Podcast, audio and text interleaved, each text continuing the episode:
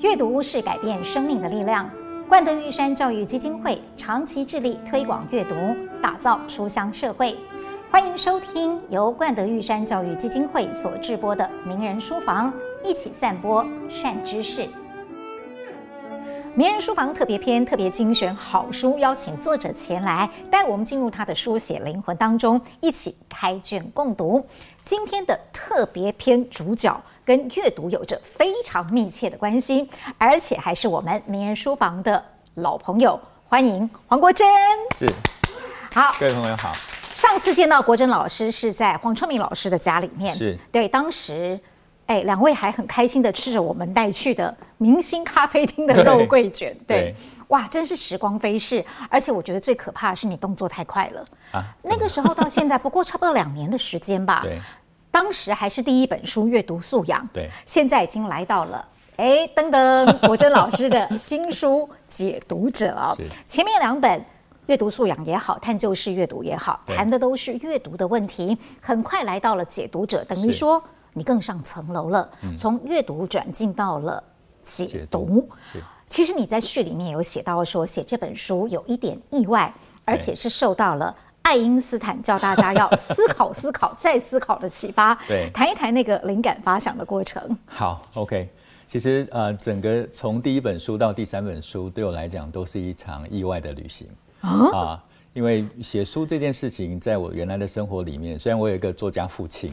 嗯，但是写书就是因为有一个作家父亲，所以认为写书对我来说是不太可能，因为我知道那个写作过程的辛苦，而且啊、呃，把一本书从原来的构想到完成，其实是一个非常啊、呃、繁琐，而且是一个很孤孤孤单的，就是一个人默默作业的、嗯、的过程。那我我的个性是比较喜欢啊热情交流的这种过程，是是是，所以呃没想过要写一本书。啊。嗯那啊、呃，因为因缘际会，我有机会写的第一本书，所以我在啊、呃，也当然很很意外的，在书出版之后得到很多的好评跟回馈。对啊，其实很多的回响哎。是，嗯，所以就有第二本，然后就有了第三本。嗯、那当时在写第三本的时候，出版社给了我大概有九个月到十个月的时间，可以让我好好沉淀跟写作。那其实我大概浪费了将近五个月的时间。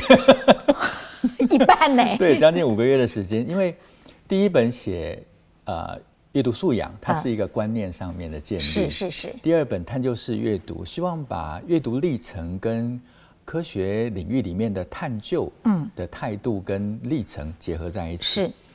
那到第三本到底要写什么？那啊、呃，当时其实想了很多种可能性，但。我当时在试着要去构思第三本的时候，当时就看到了台湾的披萨评量在二零一八年的评测的成绩公布了。哦、呵呵是。那我当时看到这些公布的成绩，我们其实在这次的评测里面呢，回到了我们第一次参与披萨评测，全世界排名第二十三名。嗯。那我就想到一件事情，其实这几年我参与了台湾阅读教育的推动工作。嗯嗯。我看到台湾第一线的老师其实非常认真而且投入的。让阅读的能力跟素养在学生的学习里面逐步的被培养上来。可是为什么这么多资源跟人力投入之后，我们所得到的结果居然回到二十三名？那这中间就有一个非常重要的问题是应该被解开来的。是。那我正在思考这些问题的时候，因为工作的关系，我常常在编辑上面要读很多资料嘛，我就读到了关于爱因斯坦他谈学习这件事情。他在谈学习这件事情，他并没有琢磨太多。可是他有一句话呢，是非常重要。嗯，他说在学习的过程里面，很重要的就是思考、思考再思考。嗯哼。那我看到这句话的时候，我突然顿悟了。嗯，我们过去一直把学生的阅读能力解读成为孩子不会阅读，或者是不喜欢阅读。对。但我认为，在我这几年参与学校的啊工作哈，教育阅读的工作。我的观察不是这样子，我的观察是，其实台湾的学生不是不会阅读，是不善于思考。嗯，因为我们读一本书、一篇文章或者是一个观念，其实一种一种方式是我直接接受了这个结果。对。但是可能更深刻的理解，并不是我单纯就接受了别人的看法，而是我在别人的看法里面开展出有层次的、延续性的思考，而这个过程才是我们真正理解事物，甚至理解一本书、嗯、一篇文章的啊、呃、基本条件。嗯哼，所以我就从这个地方开始。那或许我们应该从另外一个面向来谈阅读，但是这种不断的透过思考而有结果的过程，有没有一个更具体的在生活里面可以找到的词汇，嗯，或者一种人物典范？是是是。那我当时，我我其实平常读的东西很杂啊，所以我常常听广播、看杂志、看这个媒体上面的报道。那我就发现有一个词在我们的生活里面经常出现，可是我们好像就理所当然没有深究这个词背后的能力跟意义。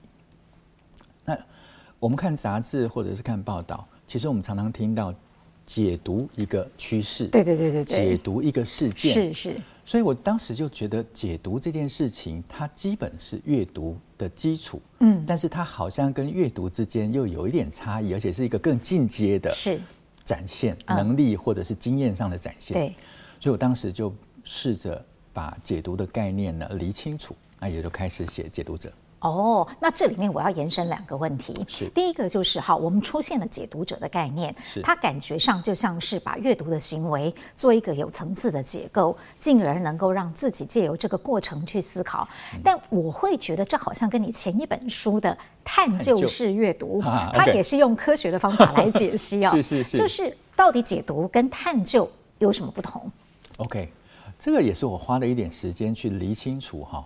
在生活里面，解读跟探究，感觉上它好像就是同一件事情，对，或者是它很难去区隔啊。但是我想拿两个例子，或许我们能够对这两个词汇背后所代表的意义啊，啊，比较能够掌握。是，我认为探究呢，就好像在一个一片漆黑的山洞里面摸索着要找出口。嗯，所以我在探究式阅读里面写了一个小故事，就是我小时候在。呃，防空洞里面好玩，跑到防空洞里面啊，就是小学的那场惊魂记。对，就那场 惊魂记。然后门突然不知道什么原因，砰，关起来，然后我们五个小学生哈，同班同学就在这个防空洞里面就被关在里面了。那我们其实已经一紧张到处乱窜，然后就忘了到底门的方向在什么地方。那就算隐约知道在后面或者在左边，可是距离多远，中间有什么东西完全不知道。所以当时的故事里面，其实就是我后来就想到同学口袋有弹珠。我那时候觉得你好机智啊！没有，没有，就急中生智了哈。而且最重要的是，我要活下去啊，找出口啊！生命绝大部分都在找出口。所以我当时就想说，好，如果我今天把弹珠用力丢出去，所听到的声音或发生什么事情，我就可以判断前面是什么。所以在那一片黑暗里面，我们试着朝好几个方向丢弹珠出去，最后才判断说，原来门在那个方向啊。那我想探究就是这样子，我们在一个浑然不知的状态里面，然后试着要去找到可以判断的依据，逐步的摸索着那个条件呢往前走啊，然后找到出口，看见光明。那解读呢，就像另外一种情况，就像下棋一样。我们常常是解来解析这个棋盘，解析这个棋局，甚至现在国际局势，我们都把它当做是一场大局啊，大棋局来看。所以解读是我已经看到一些具体的条件了，那我必须去解释或者是看清楚这中间的关联性跟背后的成因。嗯哼，然后对这样子的局势有掌握之后呢，能够对未来有所预期。是，所以他们看起来在做的是同一件事情。嗯就是我们想要去知道一个可能现在我们所不知道的事情，嗯，但是历程上面、跟心境上面、跟整体的情境上面，我认为还是有差别的。所以探究跟解读其实依据还是有一点点不同的。对。那我刚刚要提到的第二个问题就是。嗯那么阅读跟解读呢？我其实会提，是因为我觉得你这本书帮你写推荐序的杨思棒医师，他非常的幽默，而且那一篇推荐会让人家忍不住赶快往后看看，我这到底写了什么？他的比喻很生动哦。他说，呃，如果阅读就像是呃，我们把一杯咖啡就一口。对，一杯咖啡、一杯酒或一杯茶一饮而尽。对，但是解读的话不一样，层次比较高。对，你会是品酒师、品茗师、是咖啡师，这个是杨医师的界定。是，那身为作者的你，自己会怎么去界定阅读跟解读？哦，OK，呃，我要非常谢谢杨思棒医师哦，他愿意拨时间写了这一篇推荐哦。嗯，那我觉得他一如他在书里面，他在他自己书里面展现出来的那种敏锐的观察。嗯，好，那啊、呃，他举了一个例子，的确也区分出在我心里面阅读跟解读之间的差异性。阅、嗯、读跟解读最大的差别是目的性动机跟主动积极性。嗯嗯，如果今天我呃喝一杯咖啡。我今天就是我就是想喝一杯咖啡，我并不需要去解析里面的成分、味道、香气，甚至能够去推论它可能是哪一个产区的。嗯嗯嗯、红酒常常是在品完这样子的的内内涵，但品酒师或品咖啡的时候呢，它是有目的性的。嗯，我要知道这杯咖啡为什么那么好喝，我要知道这杯咖啡它有哪些香气，我要知道这杯咖啡的种种条件，然后我要去预估。可能它的市场价格，嗯，可能它的价值，我如何去推广，甚至是解释给别人听，嗯嗯，所以它有更强的自主性，有意识的，有动机的，然后可能有更广泛的既有的先辈知识跟经验，要参与整个品尝的过程。是，所以解读，我们看到解读并不是一般人能够做解读，解读通常都是经验够的。或者是在呃专业度上面够的，嗯，或者是过去长期在这个领域里面经营，而他自己本身已经有相当条件的鉴别者，或者是能够解析的人，是才能够做出深刻而且有远见的解读。嗯，但是我也想要以此再来延伸一个请教国珍的问题。有的时候我觉得经验的确是很好的辅助，但是有没有可能经验也会变成我们的局限或包袱？会，会。其实呃，我自己的经验里面呢、啊。我们在阅读上面，好，每个人都会理解。对。然后阅读里面呢，有一个有趣的事情哦。等一下，我们再来聊柯南跟毛利小五郎的事情。是是。嗯，我们常常在阅读里面，嗯，读了一篇文章，然后我们在头脑里面有因为我们的知识跟经验所形成的啊、嗯呃、理解结果。对。我们的知识跟经验其实是有限的。那这个文本它所涵盖的，跟它里面所要探讨的，就仅止于我们有限的条件的理解嘛？对。所以这里面就会有一个问号出现。嗯，嗯，嗯。所以常常我会讲说，这会不会是你太过于主观？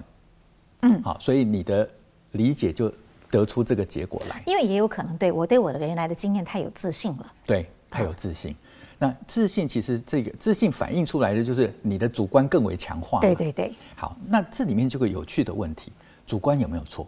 没有对错的问题。是坦白讲，我们永远是主观的，因为就这颗脑袋嘛，所以这颗脑袋所形成的东西一定是主观的。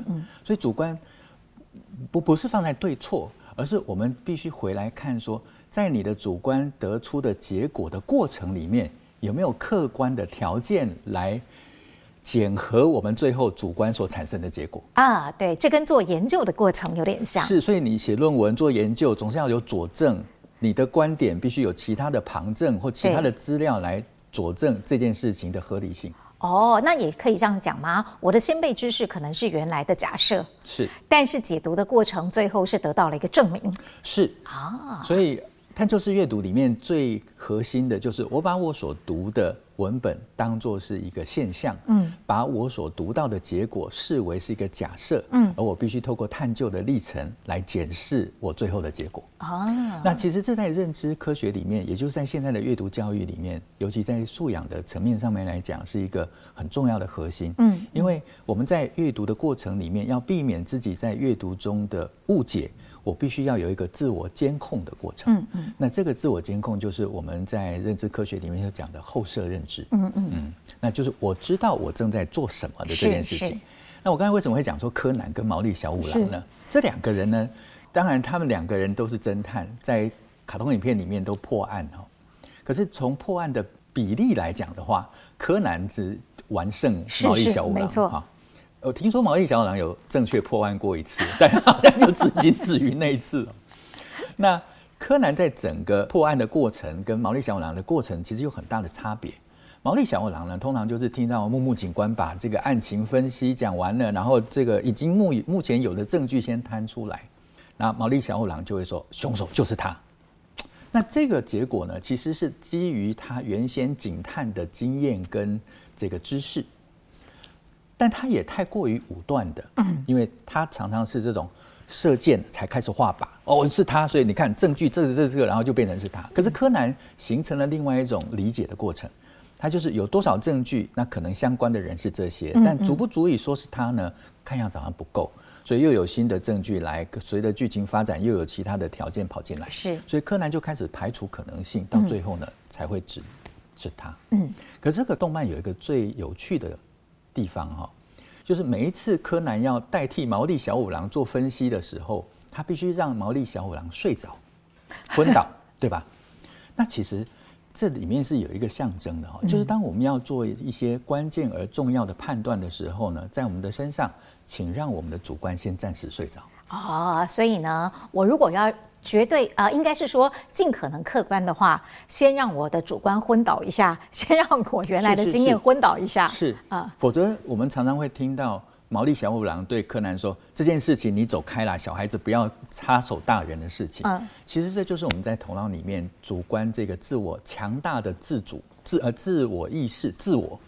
去排除其他的想法，然后让自己能够主导最后的结果。嗯，其实组织里面也是这样子。嗯嗯，所以不不只是这这个，其实这个概念不仅是在啊阅读里面，是个人头脑里面，其实在组织里面也常常会出现这样。在处事的时候，其实也很适用哦。是是是，是。我们刚刚讲到的是经验太多，或太过于自信于自己的先辈知识或者是经验。对。但另外一种是。其实回到你这本书里面有一段很大的绕口令，就是从我知道我知道对 到我不知道我不知道对，这是人很一大段的一大段知道跟不知道的心智距离。对对，那但是很多人读书，其实我相信在工作方当中，国珍应该也会遇到很多，是就是。哎，老师，这里面的字我通通都看懂了，但是翻完了之后呢，我虽然字都看懂了，全部串在一块儿，是我还是一片茫然。是我看完了，但我根本不知道我知不知道。对，可能会有这样的一个状况哦。在这种情况下，你有什么样关于阅读步骤的建议吗？嗯，哦，OK，呃，其实这个阅读步骤也已经成为大家在国际上面哦一个阅读所谓的阅读历程，嗯，一个客观检核的过程。是，好，那我们先从。啊，阅读历程的三个重要的步骤来看，嗯，一个呢是截取讯息，嗯，截取讯息，也就是说我先看到表层我所看到的内容，那接着要进行同整解释，同整解释是说我要开始了解所有讯息之间的关联性，嗯，那我如果能够看见他们的关联性，也能够解释出他们的关联性，嗯，我就会建立出核心概念。跟相关的脉络，嗯，那有了这个结果，才能够进入到最后这个结果，我对它进行反思，是。进行评鉴，嗯，所以看样子它形成一个金字塔的架构，也就是我从表层，然后看到关系，然后最后在这里面归结出核心的概念，嗯，那我们常常在头脑里面呢，没有这样子一个清晰的步骤，我们其实很大的阅读是来自于我因为我的经验跟我的知识。所以我对某些讯息特别有感受，嗯，所以我常常我们常常在同学的这个啊阅读课里面看到同学在阅读的时候就一直画重点，一直画重点，一直画重点。嗯，那我们就问同学说：“你为什么觉得这些很重要？”他说：“我认为他很……我我问他说：‘你为什么画这些线？’他说：‘我认为这些很重要。’那用另外一种方式来问，那其他的东西为什么不重要？他说不出来，他说不出来，因为他自认为的重要与不重要，除了客观的人事实地物的基本条件。”某些字词的叙述触动了他，对，然后让他觉得这很重要。其实我也会啊，也会哈。对，那这些线画下来之后，所形成最后对这篇文章的理解，那到底是不是作者想说的？嗯，其实还不敢确定，因为绝大部分是我们在这篇文章里面认为作者想说的。是，那这边就出现一个我们需要去检核的，我的认为到底对不对？嗯。那划线策略其实是现在在啊，我个人阅读也划线，嗯，但划线策略常常会出现一个情况，这也是理解上面的一个盲点哦，就是我们在画重点的时候，正在暗示我们自己没有画到的不是重点。有道理，我倒没想到这件事情呢。所以我们就形成了一种自己在不自觉底下的破碎阅读啊。那当然。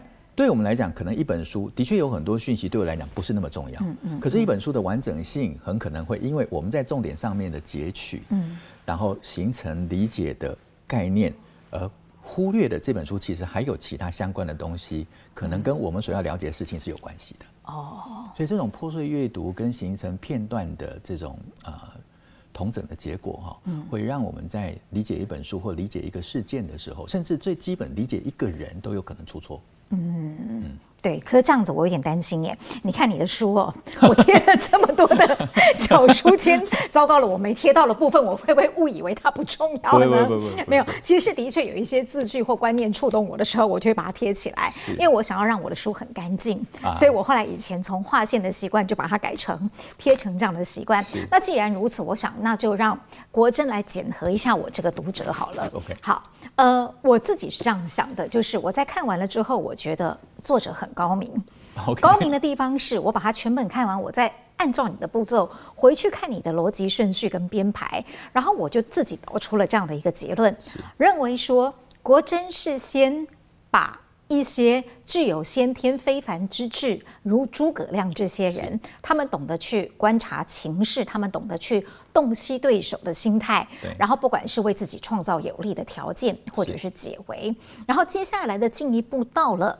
扩大一点，时代性的开创人物，像贾伯斯，好，一样也很有才智，但是他更能够进一步的去洞烛未来，所以他创造了一个现在我们大家都在使用的 iPhone。对，那最后再回到人的精神心理层面，好像是在鼓励我们读者说：对了，我们可能没有诸葛亮的才智，可能也没有贾伯斯的开创，但是经由训练的过程，我们还是可能可以。提升自己，让自己成为一个更跟自己赛跑的人。所以呢，学会怎么样解读是很重要的。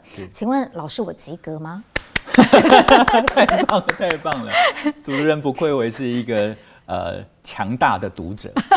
对，这个是我所看到的。但是我自己也由此去衍生出了一个很重要的问题，就是说，因为这是我一个读者的转译，我不晓得我这样子算不算是合乎到了一个。所谓作者想要表达的，我有没有达到那个合乎作者的心思？是不是达到你这里面所说比较高层次的那个评鉴省思？对。那我为什么会提这个问题？是因为他反过来讲，我们经常说作者的意思，是是是。对，就是我在看一本书的时候，其实作者写了出来，但如何转译解读，嗯、那是我读者自己的自由权利。是。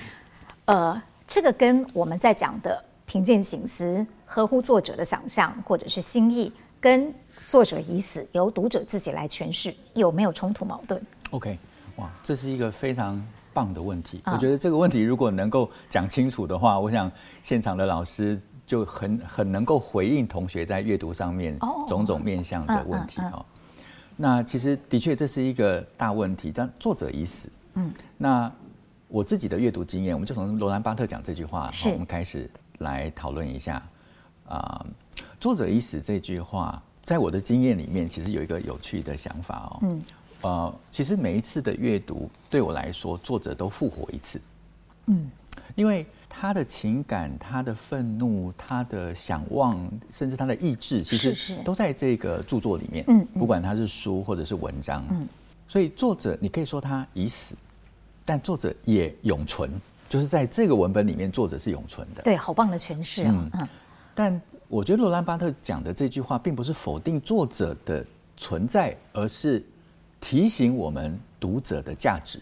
也就是说，身为一个读者跟诠释者，他自己的生命经验投入了、参与了这个书籍的内容，他可能让这个书里面更为广泛的、更为深刻的东西，能够被再一次的提取出来，或者再一次被再创作出来。因为诠释其实是根据文本里面。再延伸出来的读者的创作，对，好，那有一种可能性是，这本书是触发了读者本身，然后把他自己的生命经验，其实创造另外一个文本，也就是他的诠释。是，但这里面我们如果要回到作者本身，那我们就必须以作者的想法为依归来理解这本著作。嗯，否则我们就会变成断章取义啊，或者我们就曲解了。但是我们并没有意识到，我们曲解作者的想法。是，嗯，那作者很很尴尬的是，他可能没有办法再出来为自己说话。嗯嗯，好，所以我想这个是在啊、呃，作者已死的这句话上面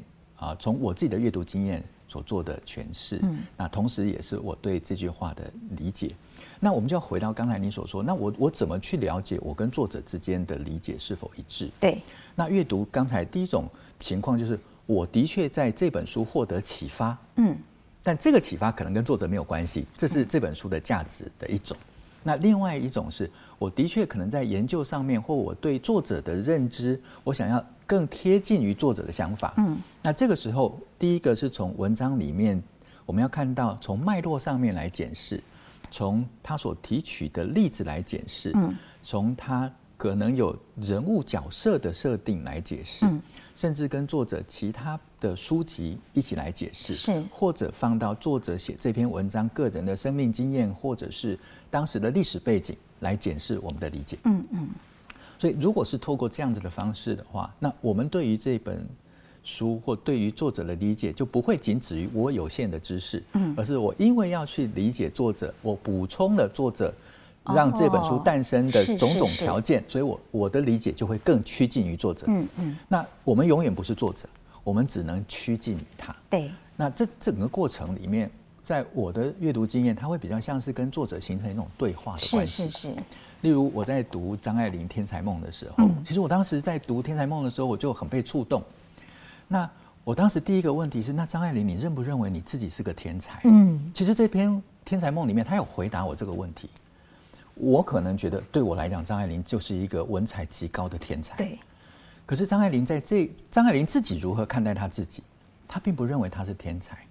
那很明确的证据是，她在第二段的地方，她就说：“世人可以原谅瓦格涅的疏狂，但世人不会原谅我。”那瓦格涅是谁呢？在另外一个大家比较熟悉的翻译呢，叫做华格纳。嗯，啊，那他是一个了不起的音乐家，天才一般的音乐家。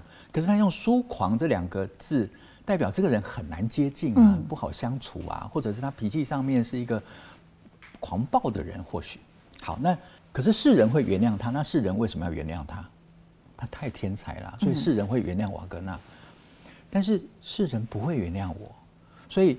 张爱玲在文章里面有没有对天才上面有下一个她个人的注脚？呃，在对比之下，她把自己降了。是，她就认为天才有一个标准，如果世人能够原谅他的疏狂，也就是个性跟人格上的或生活上的种种对别人所带来的影响，那就表示他够才气够到被视为天才。可是你从文章的整个大的后半段来看的话，大家认为张爱玲你需要生活的特训啊，你对人之间的疏离啊，种种。嗯所以他不认为世人能够原谅跟接受我是是的个性，嗯，那我一点都不是天才，嗯嗯嗯。其实国珍倒是给了我一个灵感哦，嗯、就是好像我刚才回答啊，刚才请教你的，嗯，当我们看不懂一本书的时候，嗯、有些人可能是因为先辈知识的不足。是。刚才我们提到了看不懂这个问题，不过你给了我一个灵感，我可以这么说吗？嗯、我也许看不懂这本书，嗯、但是。我有没有可能是根本不适合看这本书，或者是我跳太快了？我应该去看跟这个作者相关的其他的书，嗯嗯，然后最后再回到这本书来。OK，这是一种方式吗？是啊，呃，我觉得我们常常把阅读当作是我要一口气从头读完，嗯，但我不觉得阅读一定非要一口气从头读完不可。有一些书适合，例如说小说，嗯，好。但坦坦坦白讲，就算是小说很好看，我们也要吃饭，要上厕所，所以一本书你是不太可能就是一口气通通读完。对对对。好，那的确有一些，包括有一些小说也是，有一些小说其实读到一半的时候，你就觉得他在讲的这个东西到底是什么，好有兴趣，我先去找别的东西，搞懂了之后再回来看。比如说我当时在看艾西莫夫他的那个科幻小说，他最后一篇科幻小说叫做《末世问》（The Last Question），最后一个问题。它里面就用伤无法逆转的这件事情来讲，生命流逝、时间流逝是无法逆转的事情。是，我读了半天，我在想伤到底是什么，我就开始去找资料。哦，原来它是物理啊，什么相关。因为连那个字都不太看得懂。对对对对对对对，啊，字还有两种读法。对，对所以我先我先用大家可能最熟悉的就是用伤来读它。嗯，结果读了之后才知道，哦，原来他谈的是这件事情，然后再回去。那这个时候，你带的经验值跟带的知识量就不一样了。哦，所以后面在读的过程里面，其实你已经为自己解决了一个问题。嗯，那这个其实就回到我在《探究式阅读》里面啊，所用那个艾德勒啊，如何阅读一本书的那个这本书的作者。对，是是是是是艾德勒经典的经典，他是大英百科全书编辑总顾问，他自己都编了好几版了。是，那他是一个备受敬重的。呃这个编辑人。嗯嗯。那他在这本书里面呢，有一句话，其实整本书都很触动我。但是那句话呢，就当时读的时候，就突然被电到一样，因为他跟我的阅读经验太像了。是。他说，阅读的一种本质就是困，呃，就是被困惑。困惑。对，而且知道自己被困惑。嗯。那对我来讲，这太贴近我自己的阅读经验了，因为我不是一个聪慧的小孩子啊，你还真的真的聪慧，我是一个喜欢问问题的孩子啊。但我我我以为聪慧就是看了就懂，但是我不是那种看了马上懂的人，所以阅读的本质就是这种困惑，对我来讲太贴近我自己的阅读了，但。这里面呢，其实有一个很关键的一句话，就是他的第二句，但知道自己被困惑。嗯嗯，所以这就回到刚才所说的，我在读的过程里面，我一直以为我读得很顺，我读得很懂，但我在这里面都没有形成困惑，对作者的叙述都没有问题，嗯，对他所讲的道理，我都不采取怀疑跟批判性的观点的时候。那我们其实，在阅读的过程里面，并没有真正把自己的心智给展开来。嗯，我们其实就是一个记录而已。所以就停留在我不知道，我不知道的这个层次。对，就会掉进去那个我完全不知道，我不知道，或者我不知道。哎，我我呃，对，我知道，我不知道，这个还是好事。我知道，我不知道，但真的就是你所讲的。对，真的不要觉得我们在绕口令。是，我知道。我知道，是我不知道，我不知道。刚刚国珍老师说，我知道，我不知道，至少我还晓得我自己不知道呢。对，那是知道的两个层次，一个是我知道，我知道，另外一个是我知道，我不知道。但这都还是知道的层面。是，嗯。讲到这本书，我就忍不住要跟国珍分享一下。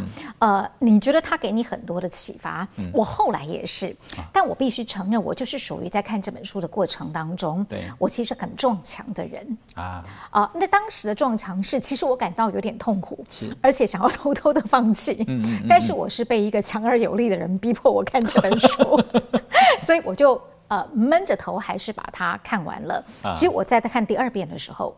我才有感觉，呃，你会鼓励大家，就是当你第一次看不懂的时候，不要放弃。嗯，也许过了一段时日，你消化了你自己，或在这个时间当中，你可能又再经历了一些其他的事情。是，你再回头去看一本你以为你曾经看不懂的书，是，你会鼓励这样的行为吗？会啊，其实读一本书跟认识一个朋友是一样的关系啊。嗯，就是这个人，你可能一开始哦，他好难相处哦。啊，但那个好难相处，往往。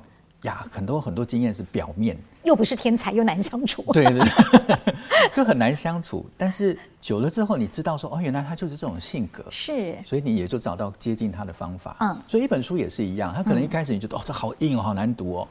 可是久了之后，你发现说，哎，其实这本书好读不好读，哎，需需不需要读它跟硬不硬没有关系。嗯嗯。那既然那么硬，那我就不要读那么快。既然它不好懂，那我可能要一边读我一边找其他的资料。就我发现，我不只读了一本书，可能读了好几本书，嗯、同时为了读一本书。嗯、那当然有一些书很很棒，就是《红楼梦》。我第一次读《红楼梦》的时候，是我国中的时候。哇！那对我来讲，崇拜。哎，我其实大概当时只记得。贾宝玉跟袭人那一段，青春期，对对对，就是国中嘛哈。对，哎，可是到了大学再读就不一样，然后到年纪更大再读又不一样。是，所以一本书，其实你会看到说，一本书它本来就是一个极为立体跟有多维度跟很有层次的，但如果今天我们阅读的能力、经验跟相对应的知识没有提升的话，嗯，那其实我们很难进入到书里面那个非常有层次的世界里面。对，对，对，对，那这其实坦白讲，这也就是我们现在为什么一直强调啊阅读素养教育的重要性。嗯，我们过去一直认为说，给孩子读很棒的书，同学就会因为他读了这些很棒的书，成为一个很很棒的人。但我们必须回过来看，如果是这样的话，我们社会上其实充满了太多很棒的人，当然很棒，的确现在也有很棒的人。但是有没有另外一种可能性，可能会让这个结果更好？就是我们真的让孩子在阅读的能力上能够提升，是，而这些书籍里面的价值才可以被他解读出来，才可以被他理解。嗯，所以这就是为什么现在不只是呃现在的阅读教育的论述不再仅止于丰富的字词，对，而是变成。我有能力能够在文本里面去透过建构，去透过脉络上面的掌握，然后有层次的、逐步的跟作者对话。嗯。嗯，到底是什么样的机缘或想法之下，让国珍走上了阅读素养教育的这条路呢？嗯、我其实一直蛮好奇的。啊、虽然其实你以前就提到过说，因为您的父亲是大名鼎鼎的作家，啊、所以你的成长过程当中总是有一个巨人在前方。对，对那些我们仰之弥高的文学家，其实是你们家里的常客，好像我们很稀罕。天神与巨人，对你们来说，对，是一个天神跟巨人的国度哦，神之国度。呃，那些本来就是在你成长过程周遭的，是但是你并没有想要走那条路。嗯，后来的出书，刚刚你也提到了，其实纯粹是一个意外。那么走上阅读素养教育这条路，也是一个意外吗？嗯，这件事情就比较有趣了。嗯，它是我的选择啊，但是一个意外的选择。啊，呃，好，我在参与阅读教育推广工作之前。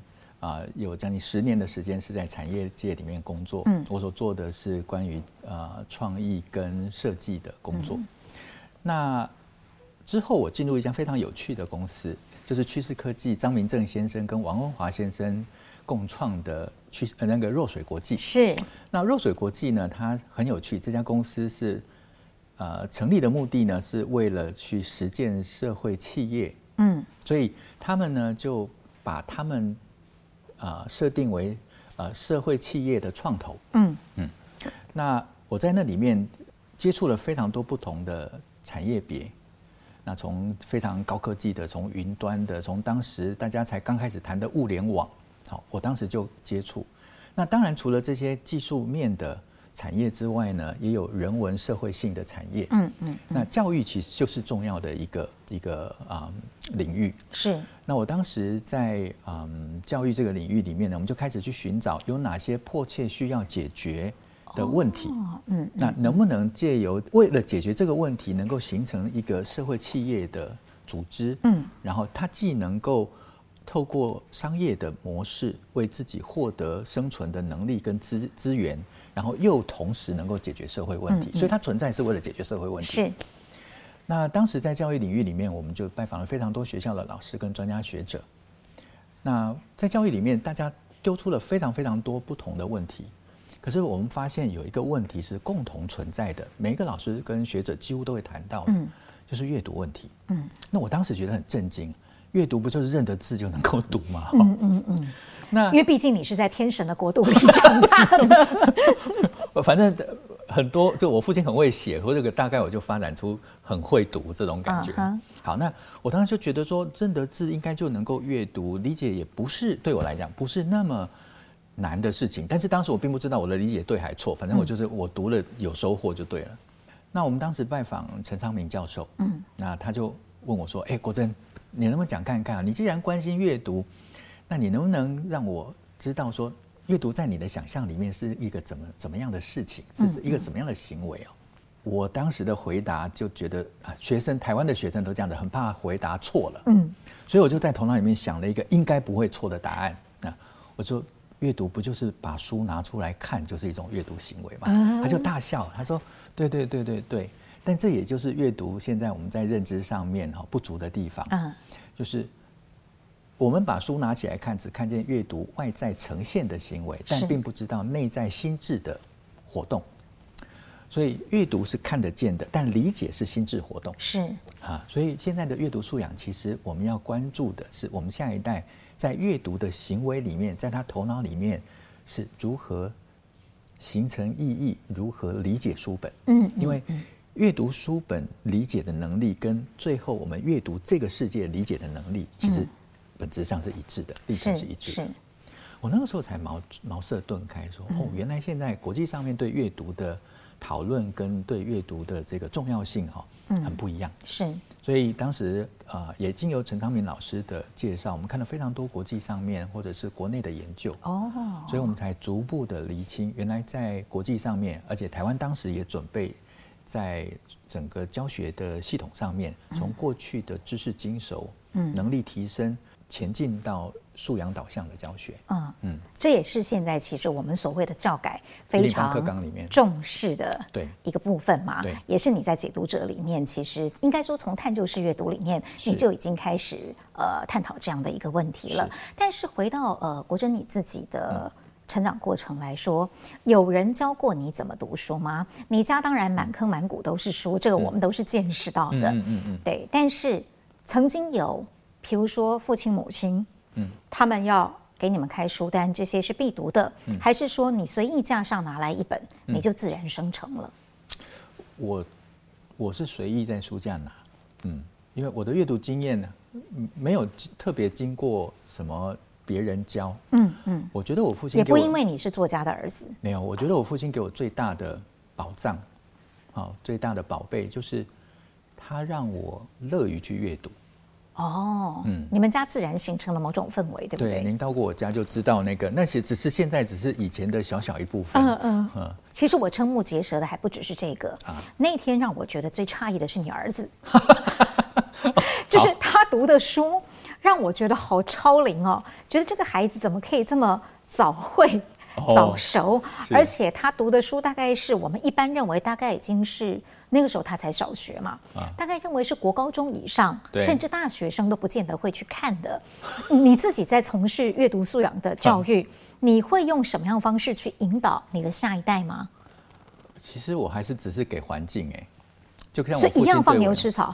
嗯，但是我会去注意他在读什么。嗯，但其实现在您这样子问哦，回想整个过程哦，我想可能是有脉络的哈。哦，小时候。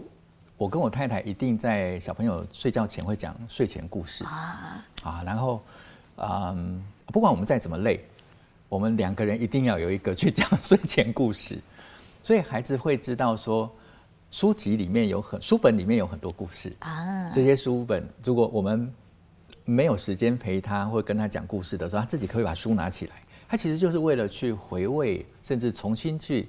经历那个故事里面的冒险，哇，这个好棒的一个启发哦！哈，就是让他先对书本里面的东西产生了兴趣，对，他知道，哎，书里面是有有趣的东西啊。那接着呢，我们在读的过程里面会跟他讨论。上次我我记得有写成一篇文章哦，就是呃，三只小猪与大野狼的故事。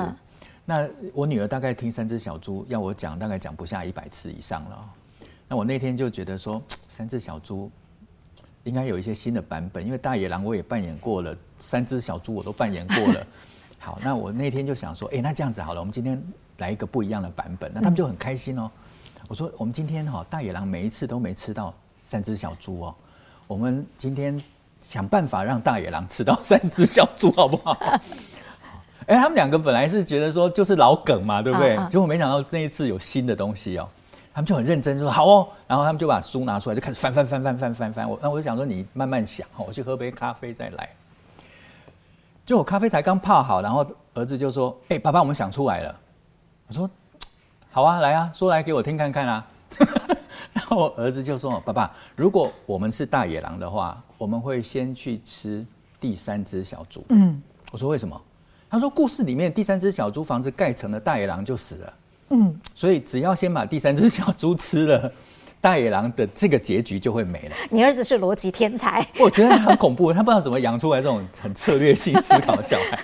好，然后我说好啊，那大野狼吃了第三只小猪，而且第三只小猪盖很慢，所以大野狼呢可以有充裕的时间可以去吃掉它。对，而且不用吹房子，他就可以直接吃到它。那我说那接着呢，他就说我去大第二只小猪家，我说干嘛？我就去外面跟他讲说，哈哈哈哈！你们家的呃猪小弟被我吃了，那你最好投降吧。然后他就把房子吹倒，但是呢，我不会去吃第二只。我说为什么？他会跑到第一只小猪家。嗯、我第一只小猪吹倒了，我可以一只吃两只。我觉得你儿子有诸葛亮之才，好权谋啊！我觉得很恐怖哎。我没有想到他那么快能够从故事的结构里面跟条件里面去找出解决的方法。啊，或许那就是一种小小解读者的养成，或许那就是一种小小探究的养成。但是，其实我另外一个有趣的发现就是说，我们过去是顺着故事讲，可是故事有没有可能再被重组，或者借由故事里面再去开创新的可能性？是。那小时候我我父亲也会跟我讲这种床头故事，但是大部分是妈妈讲。我父亲来讲的时候呢，他就说：“好，那我们这样子来玩故事接龙。”嗯，所以我开一个头，然后就要后面接下去。啊，那我当时跟我弟弟两个人就傻傻就一直接嘛。直到有一天，我觉得说，为什么我要这么乖去接这个故事？我就把一些其他我知道的故事就接进来，就是什么这个什么青蛙王子什么接进来哈。哎，那我爸又一定要把它改到另外一个版本去，那我就只好接变化球这样。嗯，我后来这样子回想，也是他也是用另外一种方式，试着再重新解构跟创造故事的过程里面，是开启了我们想象跟创造的能力。嗯嗯。那我是在我跟孩子的这个讲故事的过程里面，第一个先让他理了解到书里面有很多有趣的事情。嗯。那第二个是他能够参与书的故事。嗯嗯。然后在这个过程里面。他也学会了，原来这些资讯是可以组合的，然后再创造新的故事出来。是是是。那每一个月，我们大概也都带他到成品书店，让他自己去挑书。我们小时候让他自己去挑书。嗯嗯。那那个挑书的那种满足感跟快乐，我觉得一样在买东西的快乐，但是至少他买到一个，我们觉得他可以让快乐不是放在消费上面，是，而是让快乐建立在他后面的阅读上面。嗯嗯嗯。好，那。小学四年级我就开始，这孩子有点不一样。他有一次就买了书之后，那每一本书都这么厚。嗯，我说你干嘛买那么厚的书？这本书你想看吗？他说嗯，我就是因为它很厚，我就要买它。哦，那我觉得他很可能是从我的书架上面去看到说，爸爸可以读那样的书。我也可以吧？哇！因为小学四年级，我不知道其他的朋友哈，小学四年级的孩子讲话会不会跟你的口气上不太一样？我儿子在小学四年级之前，他都说“爸爸为什么”？嗯啊，但是到小学四年级以后，他就变成“爸爸，你知道吗？” 好挑衅啊！对，爸爸你知道吗？哎、欸，很厉害耶！他很多东西是我不知道的。是、嗯。然后我儿子跟女儿有一次，他们就说：“爸爸，你知道宝可梦吗？”我说。开玩笑，我当然知道啊。他说好，那我们出题目考你。他们就出了十题宝可梦给我，我零分。他光是告诉你里面有哪一些怪物，哪一些最受欢迎，最近在抓哪一只，我们就搞不懂。完全不懂，我完全不懂。但是宝可梦很有趣的说，它就是一个生态系，嗯所以它它可以从这里面回扣到生物教育上面。嗯，好，那我会差到这个地方，就是说，其实孩子的成长过程里面。有很多环节跟阅读是有关系的，是，但我们并没有特别说我要我孩子会阅读去做培养孩子阅读的事情，嗯嗯嗯，而是在我们的生活里面，阅读本来就是他生活中的一部分，对，并没有刻意去让他变成是会阅读的孩子或喜欢阅读的孩子，嗯嗯，而是整个这个过程里面，慢慢他就把阅读当做是一个生活。里面重要的一部分，嗯，就是他的生活。他会看你读什么书，然后刻意的也去看什么书吗？不会，不会，不会。就说我有试着说，我给你看这本书，像我爸以前一样，偷偷放一本书那边让我去看。哦，原来黄春明老师有这种心思。对，会会。那他比较不会，他会翻一翻。哦，有一次，好，有一次他我丢了一本书给他，然后我知道他喜欢这种国际局势、政治议题，然后我就丢了一本书给他，然后看了之后他回来。一个礼拜，他说：“爸爸，我看完了。”嗯，我说：“怎么样？这心灵鸡汤啊！” 我我哎，这讲政治人物哎，二次大战里面三个重要的人，他讲得很浅呢。好啊，但请注意，我不是说他很棒，而是我很开心他有自己的想法。是。那他棒不棒，那是另外一回事情。因为坦白讲，国中生到底能棒到什么程度？啊，还是可以的。是，但是说实在。说实在，我是觉得他能够有这样子的表现，我觉得对这件事情跟他的态度，我觉得很棒。是，但是对于知识的学习，对于经验的积累，其实还有很长的路。嗯，哦，但这也是我最近其实写一篇文章想要谈的，就是一百分跟 excellent 之间。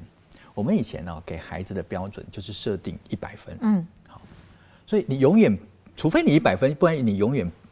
没有满分，不好，对，永远不好，因为这个就是标准，标准不是中间，而是这个一百分。可是我在国外念书的时候，我发现我的老师很好笑，就是不管同学讲什么，不管同学做什么，他都说 excellent，嗯，他都 excellent。是。有一次我念的是艺术，然后我同学在讲他的作品，我们觉得说讲的很卡，而且你真的是昨天没准备，你今天讲的很卡，嗯，但是老师也说 OK，great，excellent 这样。那我现在想说，老师你睁眼说瞎话，对，你睁眼说瞎话，嗯。但我我有去问老师，我说老师，你对他也说 excellent，对我们你也说 great excellent 哦，那你的判断在哪里？我认为这跟欣赏艺术有关系啊，哈，眼光嘛。嗯，他说好，那你认为的 excellent 是什么？我说那 excellent 就是说我们看到这些大师什么这些东西啊。那他说我看到的 excellent 是他从过去的作品，还有他作品的可能性，嗯，还有另外一个。他能够把自己讲得够清楚，我觉得这件事情是 excellent。但是他作品能不能再有成长呢？永远有。他说，就算是一流的艺术大师，他也有成长跟甚至推翻自己原先的机会啊。嗯嗯，没错。嗯，所以我们是放在他的表现，而不是放在他完成了什么东西。嗯，那如果你完成的东西是一百分的话，他永远不不合格。嗯，所以对他们来说，其实那只是一个形容或一种鼓励，并没有所谓什么一百分的这样子的概念。对，因为其实坦白讲，没有一百分这件事情。嗯，一百分是一个在成绩计算上面方便的事情，但它没有办法反映学生的价值。的确是，哎，嗯，国珍自己现在这么忙，嗯，所以对你来说，什么样的书会让你想要？呃，熟读金丝，其实是因为 《好命先生》这本书嘛，大家都看过，对不对？阅读者是是是。他有一些，他说啊，其实不是每一本书，他跟你一样，不是每本书都要看，也不是每本书都要看完。对，有一些就观其大略就好了。对。但是有一些需要你熟读金丝。对。什么样的书会让你熟读金丝？OK，我后来有发现到哦，因为我们最近要搬家哈，嗯，然后我我有整理书架，我发现到我自己的书里面会被我留下来的绝大部分都是。很有启发性的书，嗯嗯嗯，他可能没有给我答案，嗯，可是，在跟着作者走的过程里面，有非常多启发。所以我自己在写这几本书，我在序里面好像不约而同都讲到同一件事情，说很抱歉，我又写了一本没有答案的书，嗯嗯，我想那就是我自己在阅读上面的收获，投射在这几本书上面。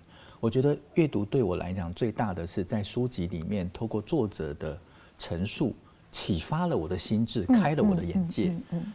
我觉得这这样子的书我会一直留着，而且反复去读它。是，例如说有一本书很很旧，而且大概现在艺术艺术学院的学生也都不读了。嗯，就托尔斯泰艺术论。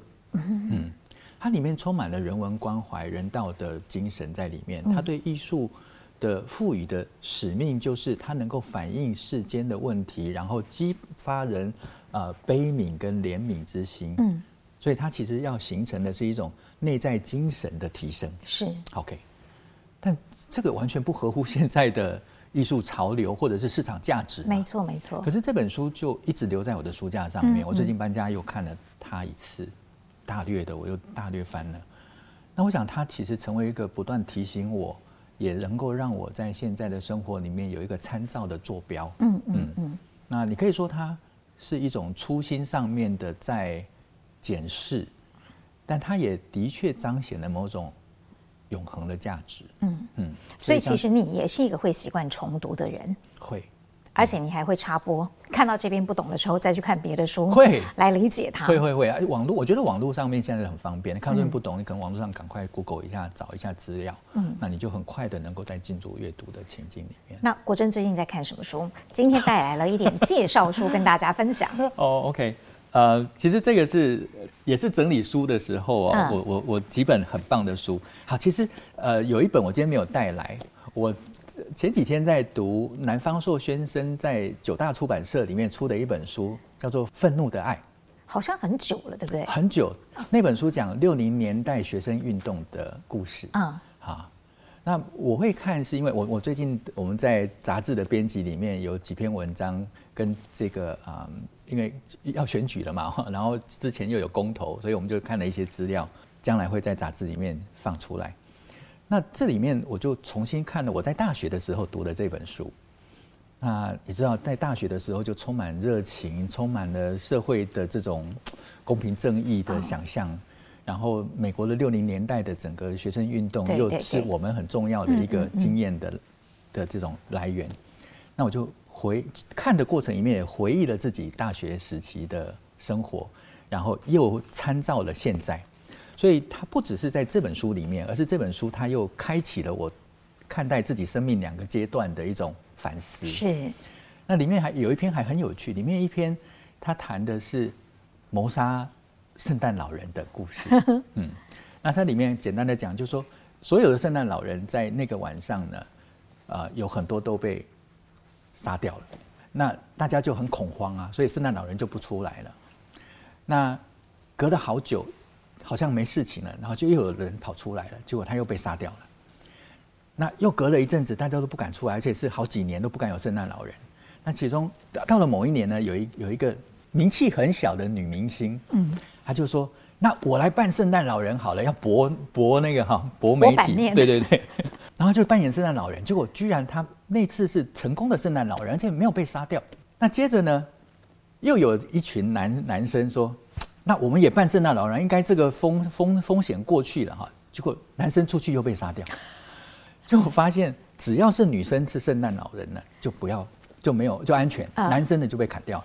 好，那它里面就讲到说，其实小朋友对于上帝的理解是抽象的。但是对于圣诞老公公呢，是具体的。对，所以圣诞老公公呢，是带给孩子幸福快乐的对象，所以他们会对圣诞老公公有很多祈求。好，那因为女生的圣诞老公公越来越多，所以大家对于女性的重视就越来越重视，也有更多的女性的意见被聆听了。是，所以呢，整个社会经过好几年的这个改变之后呢，女性主就主导了整个社会的发展。然后就主导了整个政治的发展，然后世界上普遍都是女性的总统。然后文章就讲说，那既然是女性的总统，有哪一个母亲愿意送孩子去战场？嗯，所以从此世界就没有战争。就是一个这样子一个有趣的故事。我当时选省略了一些东西哈，是。所以当时六零年代这个文章在一个地下杂志被。发表出来的时候广为宣传，是。然后当时的这个社会学者呢，就说一个对女性主义极端表现的一篇文章，跟彰显价值的文章，居然是出自一个男性的手手下。但他这其实也很有趣，就是说它反映了当时在整个对于社会改革跟社会运动里面很多未来世界的想象。嗯嗯。而且最后是一个很融合式的、很和平的一个想望哦。对，就是一个世界和平大同。好。所以我们要选女性嘛？对对对，想一想自己的下一步路要怎么走，想太多。好，那呃，这本是《人类动物园》，是啊，是我非常喜欢的一本。你看，这书很老了，我的书都很多都很老哦。那作者是莫里斯，他是英国的人类，啊、呃，他是英国的动物行为学者。嗯，那他还有另外三本书，一本叫做《裸猿》，嗯，那另外一本呢叫做《亲密关系》，是那。这三本书呢，被称为“裸猿三部曲”。它其实要讲的就是人类。嗯，人类就是人类这个没有毛的猩猩。那 我当时是先看到《人类动物园》，我觉得这这本书当时给我一个非常大的启发哦。他说，人类其实并没有进化。嗯，人类在整个演化过程里面呢，没有做进化。嗯，人类只做一件事情，叫超级化。嗯嗯，例如说，我们原始的丛林里面看到人猿啊，猴子，他们的领袖会坐在比较高的石头上面。他们会站在比较高的树上，那这是一种权力跟位阶的象征象征代表。那你会发现说，其实，在我们的国会的大厅，在这个总统发言的时候，我们的领导人的位置都会站得比较高。嗯，即使在回教世界里面，大家在祷告的时候，这个嗯，这个长老他也是多做了几个垫子的高度，所以他一定有这个高度的。嗯嗯。那我们以前的猴子是猴群。可是我们现在是城市，城市只是过去猴群的超级化。嗯，那人的这种哦控制，人对自己能力的发展，其实也是超级化。人本来不会跑那么快，可是我们就借由工具超级化了我们的能力。嗯嗯，所以人没有进化。那这个超级化进化会带来正比较可能带来正面跟这个世界上面的一种协调性，可是进化就不一定。嗯，进化很可能变成是另外一种。不正常的发展，嗯，啊，超级化了，超级化是另外不正常的发展，好，所以当时我在看《人类动物园》这本书的时候，当然它里面讲的东西可能更深刻哦。时间上，我其实简单的说呢是这样子。那另外呢是嗯，这个金字塔原理是，那金字塔原理呢是嗯，这个巴布拉啊，哎，这个芭芭拉明托哈，明托，芭芭拉明托，他当时在。啊、uh,，McKinsey 这个顾问公司，嗯，他发展出来的一个写作的方法，嗯，那这个金字塔原理对我在现在的工作来讲，跟我过去的工作来讲，是一个很棒的工具哦。因为刚才我们讲到说，从表层的讯息，对，到核心的概念，是，然后到最后行思的结果，嗯，那在这里面，表层的讯息呢，它里面提出了一个 MISI 的概念，嗯嗯，就是各自独立，然后。呃，相互关联或者是呃永续的这种关联。是。那这里面在看待这个世界，我们如何进行理解？文章里面也是一样，它有非常多的讯息，它必然有关联性。对，那这些关联性如果能够被我们解释出来，能够有效的掌握的话，那我们对于通篇文章的理解就有一个客观事实的基础。嗯嗯。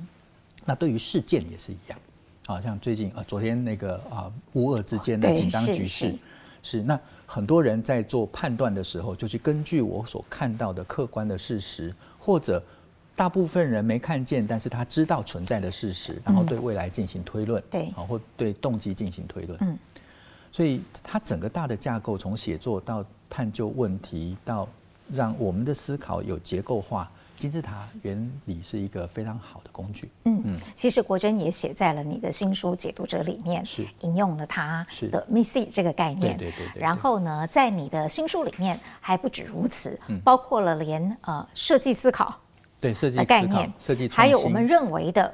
管理学大师彼得圣吉的 第五项修炼，是都可以放在怎么样去呃磨练锻炼自己的解读能力是的一个历程当中。对了，为了这样子，我还很认真又把第五项修炼 拿来稍微翻了一下，因为当初也是看过之后完全忘光光的一本书。是，其实我会呃这样子问国珍，是因为这是你的选书，嗯、那么你写在书里头的这些例子，它当然是曾经给你一些启发的。嗯。你在带工作方的时候，嗯，你会特别为了今天参加工作工作方的对象，而特意的去选一些适合他们主题的书吗？比较少。哦，嗯，因为我的工作方大部分都是回到那个教学现场上面，嗯，然后呃架构性很清楚的去啊、呃、分析文本，如何在分析后的框架底下去设计出有助于学习的提问，嗯，所以我会用一些。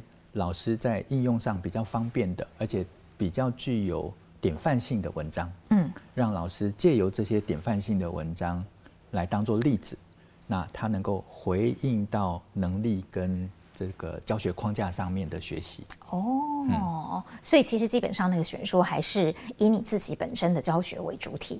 对，以呃老师教学现场跟我工作坊上面的目的来选。哦，了解了。嗯、那么有一个有趣的问题，很想问国珍，因为我总是会问，呃，我们的来宾，到底阅读之于他是什么？这是个名人书房的节目，对。但是对于国珍来说，你会多一个问题，就是阅读是什么？解读又是什么？啊，OK，好。我觉得阅读是一个丰富的过程，嗯，也就是我们是借由阅读来丰富我们自己，是。但是解读是让我们形成洞见的能力，嗯，所以我今天的丰富其实是为了我在面对问题的时候，面对这个复杂的世界的时候，我能够形成洞见，嗯。但我觉得另外一个更重要的问题是，阅读跟解读到底要做什么事情啊？我我很有阅读能力，很棒，我很有解读能力，很棒。但是你的阅读结果跟你的解读结果到底要做什么？嗯。我认为我在书里面其实最后一章在写这个，我们的阅读跟我们的解读其实是为了创造，嗯，是为了创造一个更好的自己，是或者我们能够投入心力去创造一个更好的世界，嗯，我觉得所有的阅读、学习、解读、分析、理解种种，其实最后要回馈到我们要创造的是什么价值？嗯嗯，你会很鼓励大家杂读吗？你自己其实就是一个 非常杂读的人，非常杂杂读。我非常鼓励杂读，因为生命是在这个丰富的过，在杂读的过程里面丰富起来。嗯，甚至有很多视野，甚至很多原先不知道的领域，也是在这种杂读的过程里面被我接纳到我的生活里面。嗯，然后融合在一起的。